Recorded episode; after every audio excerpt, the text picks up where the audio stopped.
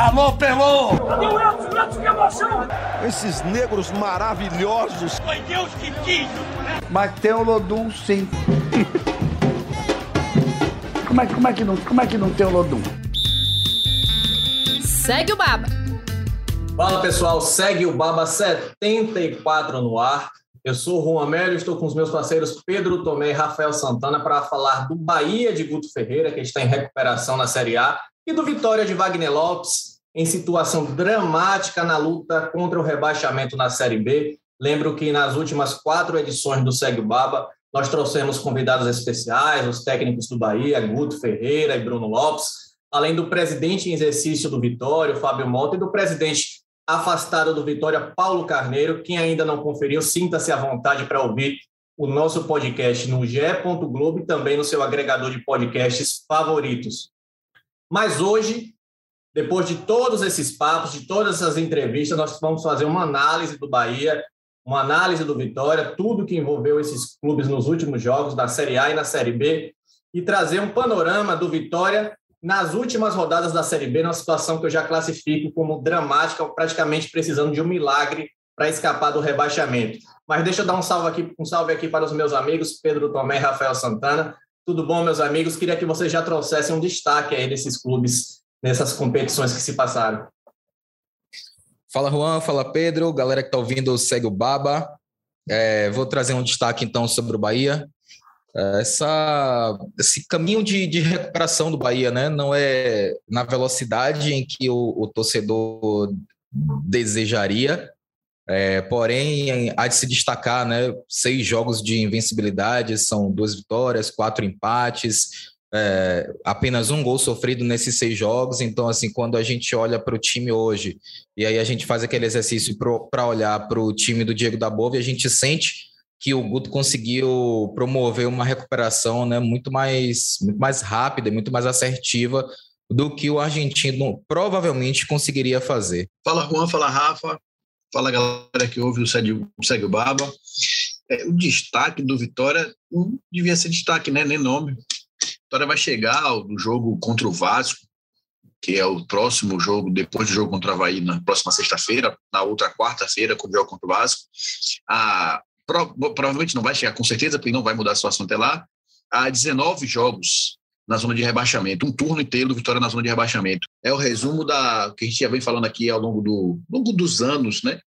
Ao longo de quase dois anos que tinha fazendo podcast, um ano que tinha fazendo podcast. É, a regularidade da incompetência do Vitória, que lutou tanto para estar nessa zona de rebaixamento é, e está conseguindo de forma muito gloriosa encerrar o projeto que parece que foi é, aberto no Vitória, né? Que é enterrar, terminar de diminuir e tentar sumir com o Vitória, que parece que é esse o projeto atual. O destaque negativo do Vitória para essa temporada ou para esse, para esse momento é esse aí.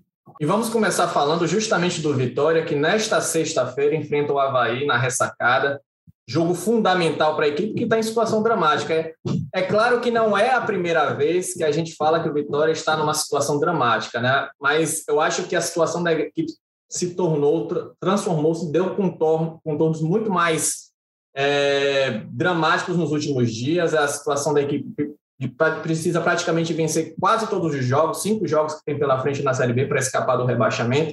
Tudo por conta da derrota em casa para o CSA na última rodada quando a equipe fez promoção, eh, levou o torcedor ao Barradão, fez campanha para levar o torcedor ao Barradão, mas mesmo assim acabou perdendo para o CSA. Se complicou muito porque segue com cinco pontos de distância para o Brusque, né, que é a primeira equipe fora da zona de rebaixamento, e agora o Vitória pode chegar apenas a 48 pontos na Série B. O risco de rebaixamento da equipe nesse momento é de 96,8%, segundo dados do Departamento de Matemática da Universidade Federal de Minas Gerais precisa de 80% a 80% de, a 86% de aproveitamento nos cinco jogos restantes para chegar a 45 ou 46 pontos, que é aquela pontuação que muitos acreditam que seja a ideal para escapar do rebaixamento. É claro que com pontuação menor também pode escapar da, da, da degola, mas aí o risco é maior, evidentemente. Mas é difícil você imaginar o Vitória chegando a 45, 46% 46 pontos com 86% de aproveitamento, sendo que o clube tem, neste momento, 33% de aproveitamento na Série B. É um número muito pequeno.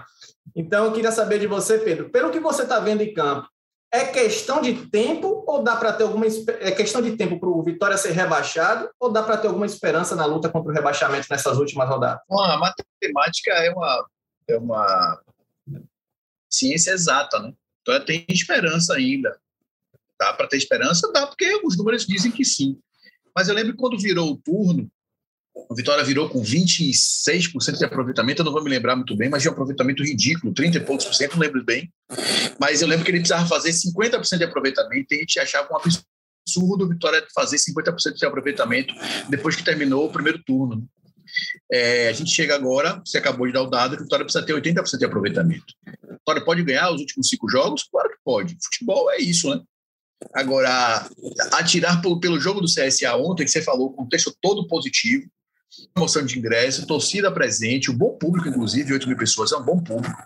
É, a torcida não vaiou durante o jogo, apoiou. E o Vitória, em qual momento o torcedor do Vitória, antes da, tirando a parte antes, antes do apito inicial, em qual momento o torcedor do Vitória ficou esperançoso que o Vitória ganharia o jogo? Qual foi a grande chance que o Vitória criou ontem no jogo contra o, contra o CSA? Em qual momento o Vitória esteve perto de vencer? Em nenhum, pelo menos que eu tenha visto nenhum. O Vitória abusou de novo, o Wagner Lopes trouxe na, na, na coletiva a estatística de novo chute a, chute a gol, 27 chutes. Qual desses chutes foram dentro da área com perigo? Nenhum. O Vitória não consegue jogar um bom futebol. Apesar de ter vencido os últimos ter, ter 23 jogos sem perder na Série B, mas ganhou do Brasil, que é um adversário fraquíssimo e cometeu erros absurdos contra o Vitória ganhou do Sampaio no jogo numa bola parada, um jogo fortuito, e empatou com a Ponte Preta no jogo que os dois ficaram com medo de perder, né? Entraram com medo de perder os dois times. É, é, esperança na matemática. Mas pelo futebol que o Vitória joga, a esperança é mínima, né? Para mim é uma questão de tempo. E, e, esse tempo não começou, a, a ampulheta não virou agora no jogo contra o CSA.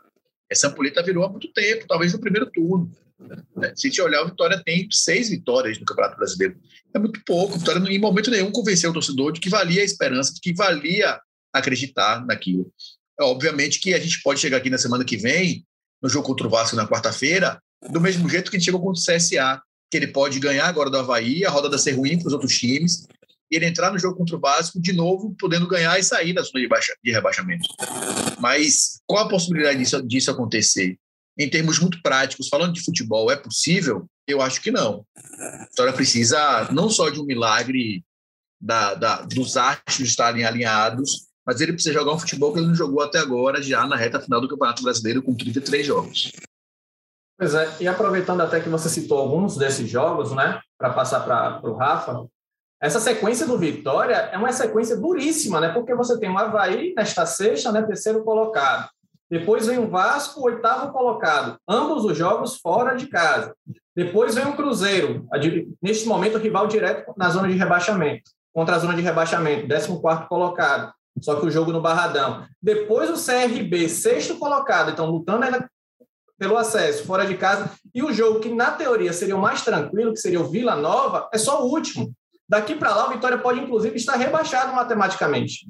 Então, são três jogos fora de casa que o Vitória tem dos cinco restantes. Em toda a Série B, o, Vitória venceu. Na minha opinião, essa, essa sequência do Vitória é a mais dura em relação às outras equipes, os rivais diretos do Vitória na luta contra o rebaixamento. Por quê? Brusque vai enfrentar Confiança, praticamente rebaixado nesse momento, tem até pontuação menor que o Vitória. Cruzeiro, CRB, Operário e Goiás. O Londrina vai enfrentar o CRB, a Ponte, o Vila Nova, Vasco. Ponte Preta pega CRB, Botafogo, Londrina, Confiança e Coritiba. Eu acho que a situação do Vitória em relação aos adversários é muito mais complicada. Queria saber a sua opinião, Rafa. É só em relação ao Londrina que faltou só o Cruzeiro. O Cruzeiro também está na, na, lista do Londrina. É, eu, eu acho que eu, eu, concordo plenamente com você, Juan. Eu acho que essa sequência do essa sequência do Vitória é muito pesada. É, e tem algumas, algumas é, peculiaridades nessa competição e nesse momento do campeonato que elas são completamente desfavoráveis ao Vitória. Né? Primeiro, é que a gente chega a uma reta final de Série B em que os times da parte de baixo da tabela estão pontuando, diferente do que acontecia no ano passado. No ano passado, o Vitória perdia um jogo, dois jogos, três jogos e não saía do lugar. Por quê? Porque os times que lutavam contra ele estavam perdendo também. Nessa rodada, não. Vitória perdeu, Brusque e Londrina ganharam, abriram cinco pontos. Então são times que continuam ganhando, né? O, o, Londrina vem de uma série aí de quatro jogos sem perder, duas vitórias. Nos últimos três jogos, o Brusque venceu dois, perdeu dois, então aí essa a, a, a sequência positiva do Vitória acabou sendo anulada, né? Porque o Brusque antes tinha conseguido abrir seis pontos de vantagem.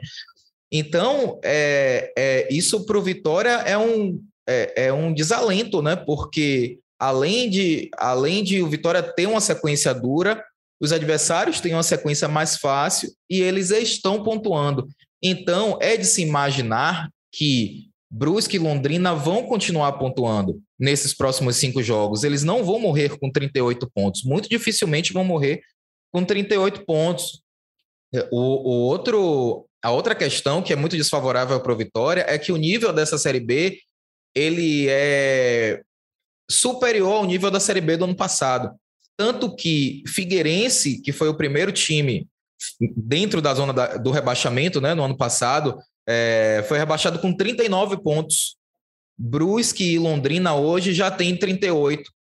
E a, a não ser que um, uma tragédia aconteça né, com os dois clubes, eles vão superar os, os 39 pontos do Figueirense. Então, esse ponto de corte que a gente já imaginava, por exemplo, do ano passado, já foi, já era, né? Tanto que, por exemplo, para o Vitória ter uma margem ali, matematicamente falando, né? O Vitória tem uma margem assim de segurança para escapar do rebaixamento, é alcançando 45 pontos, que aí você tem um risco de 8% de rebaixamento. Se o Vitória conseguir alcançar 43 pontos, o Vitória vai ter 60% de risco de rebaixamento. Assim, é um é, tá na metade do caminho, só que mais para lá do que para cá. Esse é, esse é o cenário do Vitória nesse momento. É um, cenário, é um cenário que eu acho desolador. Pode falar, Pedro. E a gente está falando que tem 15 pontos de disputa, Rafa. 15 pontos de disputa. Para o Vitória fazer 45, ele tem que fazer 12. Não é isso? 12 pontos em 15. 12 em 15. E, e para fazer 43, ele teria que fazer mais 10 em 15.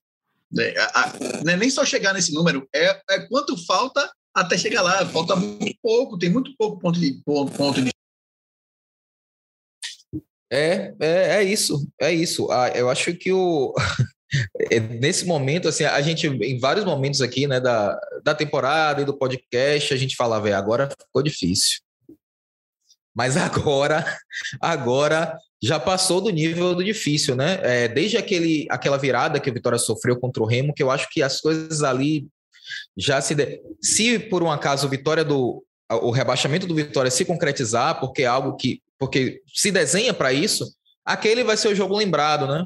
É claro que a temporada toda conta, mas aquele jogo contra o Remo vai ser lembrado. Aquela virada em casa que o Vitória sofre contra o Remo, sem dúvida nenhuma, a, a gente vai lembrar aqui. Então é, é, é, ter esperança, né? Porque o campeonato. Ah, só mais uma coisa, só para entregar.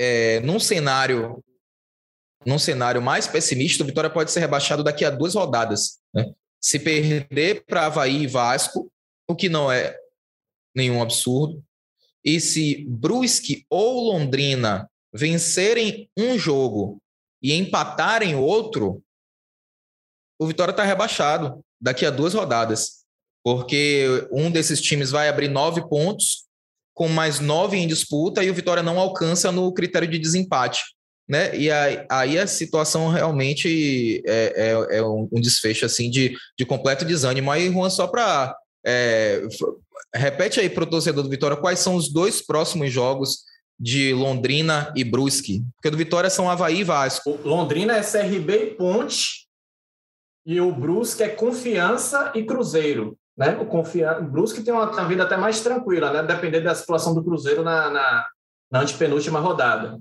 O Londrina pega jogos, na teoria, mais complicados, porque o CRB luta pelo acesso e a Ponte Preta é adversário direto na luta contra o rebaixamento. É isso. De fato, o Vitória pode chegar no jogo contra o Vasco na mesma situação que a gente estava no jogo contra o CSA. Porque pode ser que, que eles não vão tão bem aí, né? Do, o, atirar por esses dois jogos, o Brusque e o Londrina. É, o problema não é só esse, né? O problema, o problema não é só esse, né? Pode ser que eles cheguem lá com chance mas qual o momento que se desenhou positivo e Vitória de fato conseguiu fazer acontecer? Momento nenhum, né? É, eu até tenho duas coisas a acrescentar no que o Rafa falou. Em relação ao campeonato do ano passado, Vitória tinha, após 33 jogos, 37 pontos. Tinha quatro pontos a mais, que faz toda a diferença, né? Porque o Vitória, naquela ocasião, estava fora da zona de rebaixamento. Nessa situação, está no, tá no Z4. Por sinal, vai completar um, um, turno, um turno inteiro na zona de rebaixamento. E a segunda apontamento que eu ia fazer, a gente está sempre aqui cobrando que o Vitória faça o que nunca fez em nenhum momento na Série B. Essa arrancada, suposta arrancada que a equipe conseguiu com cinco jogos de invencibilidade, vamos lá. Venceu o Sampaio Correia fora de casa. Sampaio Correia, é uma equipe que nesse momento está no meio de tabela. Venceu o Brasil de Pelotas, o Lanterna, rebaixado na, na, nesta rodada com antecedência, com seis jogos de antecedência no Barradão. Venceu o Itabaiana, né? Copa do, é, é pré-Copa do Nordeste. Então, empatou outros dois jogos. Ou seja, é, fez o básico, fez o básico para ensaiar uma arrancada e quando se imaginou que isso iria acontecer com o jogo em casa contra o CSA na, no Barradão, isso acabou não se concretizando. Agora, para uma desavisada, é bom deixar claro também, quem chegou agora no Segue o Baba, né? quem não acompanhou as outras 73 edições do Segue o Baba e não está entendendo o que, que aconteceu com o Vitória, por que o Vitória está nessa situação? É bom deixar claro que isso não é surpresa. Vitória vive a sua maior crise institucional da história, conviveu nessa temporada com salários atrasados, contratou mais de 20 jogadores, trocou de técnicos três vezes e já iniciou uma temporada em situação difícil, quando pelo terceiro ano consecutivo não conseguiu se classificar para a segunda fase do fraquíssimo Campeonato Baiano.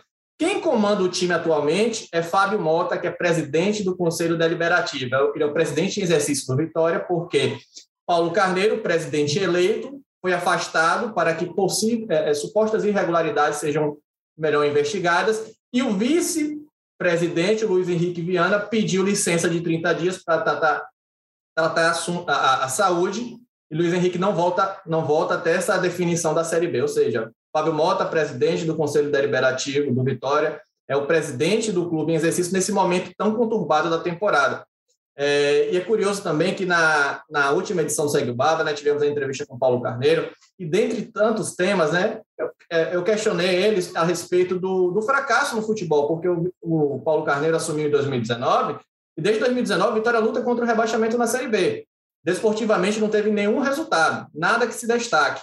E ele disse, é curioso que ele disse que se você analisar a curto prazo, a gestão foi ruim, mas ele vinha preparando Vitória para o futuro. Como é que vinha preparar? O que, qual a imagem que fica do Vitória do futuro em relação a isso que nós estamos vendo? O, futuro do Vitória, nesse momento, nesse momento, se encaminha para a Série C. Olha, que, que, que, dizer? O que você pode dizer disso? Ele sequer foi capaz de assumir a, a culpa da, dessa situação tão conturbada da, da, equipe.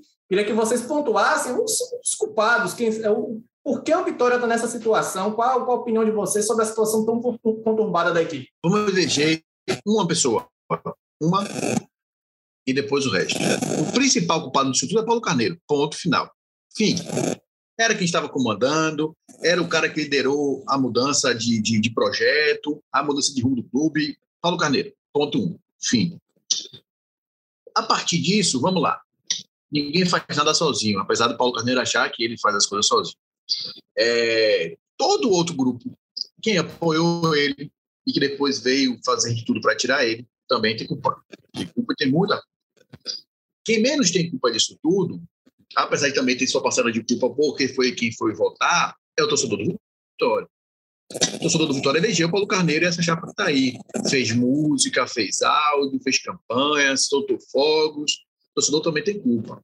Mas é o menor culpado disso tudo, porque é mais vítima do que culpado mas está tá ali confundindo a situação. Mas para mim é muito claro, muito claro que é o problema do clube, Esporte Clube Vitória, foi a condução que foi dada a ele, né? O Vitória regrediu, o Vitória não conseguiu fazer o básico. Eu acho que não tem fórmula, obviamente, para você conseguir ir bem na Série B, mas você cumpre os pequenos protocolos, ele, os times cumprem alguns pequenos protocolos para subir e para cair. O principal protocolo para você, pelo menos, ir bem na Série B é, é muito simples. Monta um time mediano, um treinador também mediano, mas paga suas contas em dia. Paga as contas que você resolve. O Vitória não conseguiu manter salário pago hora nenhuma nesses três anos. O Vitória não conseguiu. Aliás, o Paulo Carneiro não conseguiu colocar em prática nenhum dos projetos dele. A base, não vendeu jogador, não conseguiu renovar com o jogador, não revelou ninguém, não contratou, contratou gente até demais, contratou um monte de treinador, não conseguiu dar modelo de, de jogo, de projeto de futebol como ele queria, não conseguiu para Fonte Nova, não conseguiu. É, é, o Vitória com protocolos de incompetência. É o que a gente vem falando. Tem três anos que o Vitória é eliminado na primeira fase do Campeonato Baiano e, por coincidência ou não, também está na zona de rebaixamento do Campeonato Brasileiro, da Série B, deixe claro.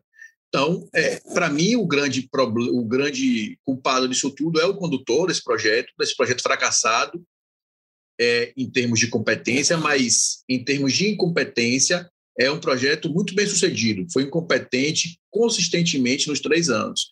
O condutor, Paulo Carneiro, para mim, é o maior culpado desse projeto do Vitória. É perfeito, eu concordo totalmente que não tem. Eu acho que é difícil alguém que acompanhe minimamente a realidade do Vitória não achar que Paulo Carneiro é o maior culpado por essa situação, né? Por mais que, né, como o Juan falou, ele não consiga fazer nenhum meia-culpa que seja, ele consegue. Né? A culpa sempre é do outro. É do Judas, é de, de Fábio Mota, é de Alex Portela, é, é, enfim, né? É do torcedor, é do Bahia, é de, de, mas não é dele. E né? também, é, você e quer também falar... tem sua responsabilidade, né? Seu Fábio Mota, Alex Portela, todos eles também têm. Sim, é, sim, com certeza. Eu vou voltar um pouquinho só também, porque eu acho que assim, a, essa derrocada do Vitória, ela, come, ela começa muito com o Ivan de Almeida, né? Sim, eu acho que o Ivan de Almeida, ele pavimentou o caminho do desastre, porque ele era um, assim, um cara que chegou é, megalomaníaco, né? Eu lembro da, de quando o Ivan foi eleito, a primeira entrevista que ele foi dar lá na, na, na TV Bahia, né? Falei lá porque a gente está aqui em home office, né?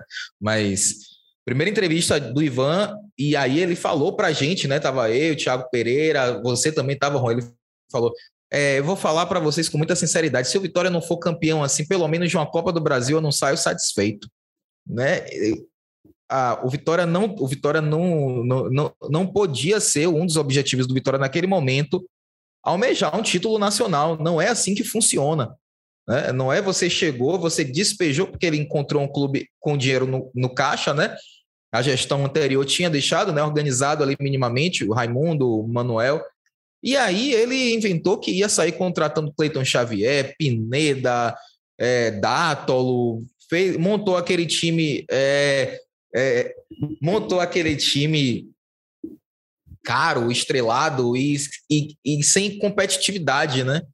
Eu acho que o, o caminho foi trilhado ali. Eu acho, eu acho que, em certa medida, todo mundo que veio depois do Ivan de Almeida foi afetado pelo caos financeiro em que ele colocou Vitória, né? O Ricardo Davi foi muito prejudicado pelo, pelo trabalho feito pelo, pelo Ivan e depois o Paulo Carneiro também. É, mas o, o, o, Paulo Carneiro pegou o Vitória em um lugar e vai deixar o Vitória em um, um lugar muito mais abaixo do que ele encontrou. Né? O Vitória, quando o Paulo Carneiro entrou, o Vitória precisava de outro perfil de gestor. Precisava de um cara conciliador, precisava de um cara que agregasse os grupos, porque a política do Vitória é muito agitada, né? Precisava de um cara ali para conciliar todo mundo, sabe? De uma pessoa que tivesse uma, uma mentalidade assim é, mais para o presente e para o futuro e não voltada para o passado, para os anos 90, onde a gestão dos anos 90, onde Paulo Carneiro se consagrou, o futebol mudou, né? E o Paulo achou que ia chegar e ia fazer tudo do mesmo jeito e os resultados seriam os mesmos e, e né, os fatos mostram que não foi assim. Então, é, eu só queria mesmo fazer essa ponderação porque eu acho que o dá, é, é, dá o devido descrédito ao Ivan de Almeida, mas sem, sem tirar o peso da responsabilidade do Paulo Carneiro. É isso mesmo, Rafa. Tem que dar o devido peso histórico a essa situação do Vitória, mas chegou a vez de falar do Bahia, falar do Bahia de Guto Ferreira, que enfrenta o São Paulo neste domingo na Arena Fonte Nova. O Guto que completa no sábado, né? completa no sábado um mês né, de Bahia, um mês dessa terceira passagem pelo clube, tem até aqui seis jogos, conquistou 10 dos 18 pontos em disputa, 55% de aproveitamento.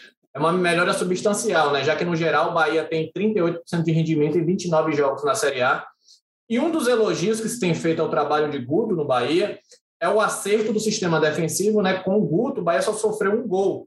E a gente lembra que o resquício da situação dramática do início da, da Série A ainda persiste, né? Já que o Bahia segue com a segunda pior defesa da competição, 39 gols sofridos, média superior a um por partida. Então, com o Guto, esse acerto defensivo já se mostra evidente. Tudo isso, claro, resultado de algumas mudanças pontuais que ele fez no time. Na entrevista que ele deu aqui para a gente do Segue o Baba, ele fez algumas.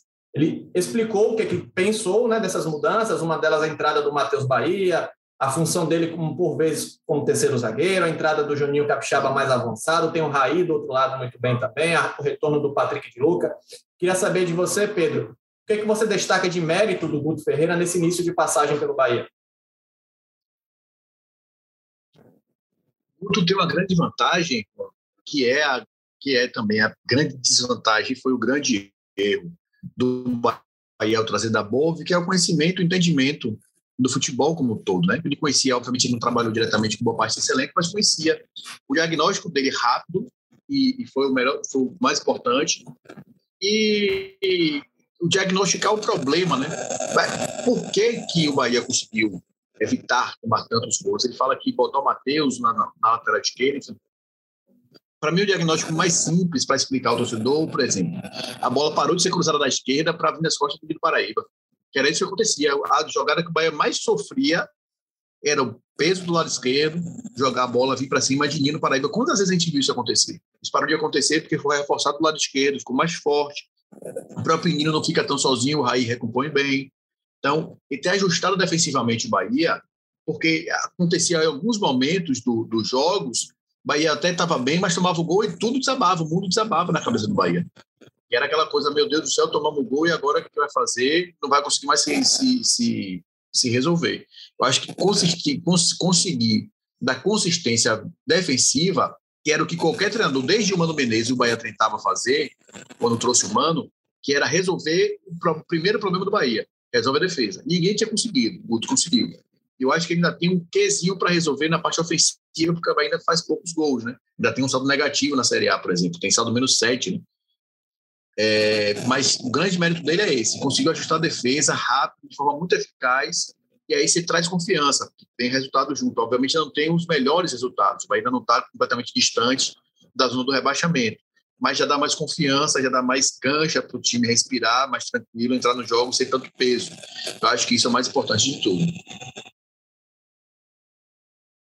Eu queria até ouvir de você também, Rafa, em relação a esse mérito do Guto Ferreira, mas também queria acrescentar que o Guto entra agora nessa fase crucial de é, evolução do Bahia, né? Porque pega uma sequência de pedreiras no Campeonato Brasileiro que tendem a complicar, porque isso aconteceu no primeiro turno, né? Vai enfrentar o São Paulo aqui na Fonte Nova no domingo, depois o Flamengo fora de casa, o Esporte fora de casa, aí tem o Cuiabá na, na Fonte Nova e depois o Atlético Goianiense. Nesse meio termo ia ter o Atlético Mineiro, só que acabou a partida sendo adiada para o dia 2 de novembro, então esses são os cinco próximos jogos do Bahia. Lembrando que no primeiro turno, nesses cinco jogos, o Bahia somou um ponto. E uma das consequências dessa sequência ruim foi a demissão do, do Dado, Dado Cavalcante, né? o Dado saiu após a derrota para o Atlético Goianiense. Então foi uma sequência que pesou muito para o Bahia no primeiro turno, foi uma sequência muito ruim, e que esse Bahia de Guto dá esperança de que pode fazer diferente. Você pensa nisso também? É, sim, sim, retomando por partes, né? Você pediu para falar um pouquinho sobre os méritos do Guto. Acho que é, Tomé falou com, com, muita propriedade, né, sobre o, o, principal deles, né, que é a, a recuperação defensiva. Então, eu, eu, vou acrescentar também a, a questão da, da gestão de grupo e de, e de, e de confiança, né? Porque é, o, o futebol ele não passa só pelo campo de jogo, né? ele também passa muito pelo aspecto emocional, pelo anímico, e o Guto sabe fazer isso muito bem. O futebol brasileiro, ele é, ainda é muito paternalista, né? Os jogadores, eles gostam muito da figura do paizão, e o Guto sabe exercer isso muito bem. Você imagina o Dabove chegando no vestiário e tratando os jogadores da forma como o Guto trata, né? Abraçando, não vai fazer, né? Não estou dizendo que o Dabove está errado, não É, são perfis diferentes e o Guto entende muito bem o que é que ele precisa fazer, e isso está dentro do conhecimento do futebol brasileiro que o, o Pedro falou, né? É, sobre essa sequência, ela é dura, mas ela não é dura a ponto de o Bahia somar apenas um ponto. É, porque você tem ali, você tem o jogo, o jogo contra o Flamengo, que é o mais difícil de todos. Aí você vai ter um São Paulo em casa, que dá para somar um ponto. Você vai ter esporte, você vai ter Cuiabá. São adversários duros. O, o Cuiabá é um time duríssimo de se jogar contra. É, o Atlético Goianiense também. Mas eu acho que o Bahia tem cancha para fazer mais, somar mais do que um ponto, né? Uma vitória pelo que seja, né? Acho que dá para mais, mas uma vitória que seja dentro dessa sequência, eu acho que dá para conseguir. É porque naquele momento do primeiro turno foi, foi aí que o Bahia começou a, a descer a ladeira, né? Descer a ribanceira. Esse jogo contra o São Paulo marcou, era um jogo que o Bahia estava jogando, assim, não bem, mas jogava de igual para igual com o São Paulo e tomou um gol já no finalzinho do jogo. E aí pronto. Aí depois foi 5 a 0 contra o Flamengo, né? A pior decisão de dado na, na em termos de campo do período dele como treinador do Bahia, e aí pronto, aí degringolou. Então tinha muito a ver com a fase. Eu acho que a, a, a fase do Bahia, o Bahia hoje demonstra um nível de, de confiança que não tinha naquele momento. A confiança começou a se perder ali. E eu acho que o, o Guto foi, foi resgatando, né? Até nessa questão de conhecimento, né? O Guto usou uma, o Guto usou um, um, trunfo, assim, uma moeda muito importante, né? Que é assim: vocês ganharam a Copa do Nordeste em cima do meu time, que era considerado o favorito daquela competição, né? Então, cadê? Vocês não. Vocês têm qualidade para estar em um lugar melhor na tabela do que esse daqui. É, o Guto sabe usar essa, essas, esses elementos, né? Que, que são ali extra-campo, mas que interferem diretamente no andamento do jogo. É, você até citou o da Bove. Eu, é, eu acho que o Guto foi, se não foi o principal, foi um dos maiores acertos da diretoria nessa temporada conturbada, a escolha pelo Guto Ferreira. Mas o bom trabalho do Guto, você não acha que também escancara os problemas da diretoria? Porque quando o Guto chega e com o mesmo material humano do Diego da Boba e do Dado Cavalcante consegue entregar muito mais, isso não escancara a montagem ruim do elenco, porque você uma das primeiras ações do Guto junto com a diretoria, foi o afastamento de jogadores. Afastou Matheus Galdesani, Tony Anderson, Oscar Ruiz e Pablo. Todos contratados nessa temporada. Nenhum deles rendeu, com nenhum técnico. E olha que todos tiveram, à exceção do Pablo, que jogou pelo time de aspirantes, todos tiveram oportunidades e não renderam. Então, quando o Guto afasta esses jogadores e decide dar oportunidade a atletas mais jovens da base, rodar o elenco com esses atletas, isso também escancara para deixa a mensagem clara: vocês, vocês montaram mal esse elenco. Esses jogadores que vocês contrataram não serviram. Vocês também não, não veem a conta da diretoria também muito pela essa boa fase do Guto. Rafa falou sobre a, a gestão de grupo, de, de, grupo do Guto Ferreira, né? diferente da do Diego da Boa. Conhecendo a cultura do futebol brasileiro, conhecendo o seu elenco, a escolha pelo Dabob também não deveria passar por isso. Parece que não passou e por isso que aconteceu toda aquela aqueles problemas que deixaram a equipe na zona de rebaixamento da Série A. O que, é que você pensa sobre isso, Pedro? Você foi perfeito, Juan. A, a, se a gente estava discutindo aqui e trouxe mais de um ator para botar a culpa na situação do Vitória, no Bahia a gente não precisa ir muito distante, não. É, eu enxergo o Dabove como mais vítima do que culpado nessa contratação de emissão. É, e nas contratações não tem jogador nenhum aí entra como culpado, não rendeu, porque problemas deles, obviamente. Mas quem trouxe já sabia o viés de queda que alguns jogadores, tipo o Matheus Valdezani, já vinha fazendo, já vinha tendo. É, eu acho que esse banco de dados enorme, pomposo, que o, o Júnior Chávari trouxe e falou até aqui no podcast, em entrevista para a gente, tem problemas. Não só no banco de dados, como nesse filtro e na tomada de decisão, que o Bahia errou na contratação quatro jogadores dos contratados foram dispensados no meio da temporada. No meio não, no final da temporada, né? Faltando, faltavam pouquíssimos jogos para acabar o Prato Brasileiro na reta final. Já quando você precisa de gente, você mandou o jogador embora, você teve erro na contratação do treinador que precisava substituir o Dado Cavalcante, que já sabia, que já começou falando que dificilmente terminaria o ano, que não ia ter cancha para isso. A tomada de decisão da, da, da estadia do Dado já foi errada, o Bahia mesmo sabia que não ia sustentar, trouxe o cara errado, E outra coisa, ainda tem a demora, né? Porque esses dois outros treinadores, tanto Dado como da Bove, não tiveram ponta para poder jogar. E aí o Guto, já nos primeiros jogos, já teve Raí de cara que chegou já tardiamente nos, nos últimos dias da janela.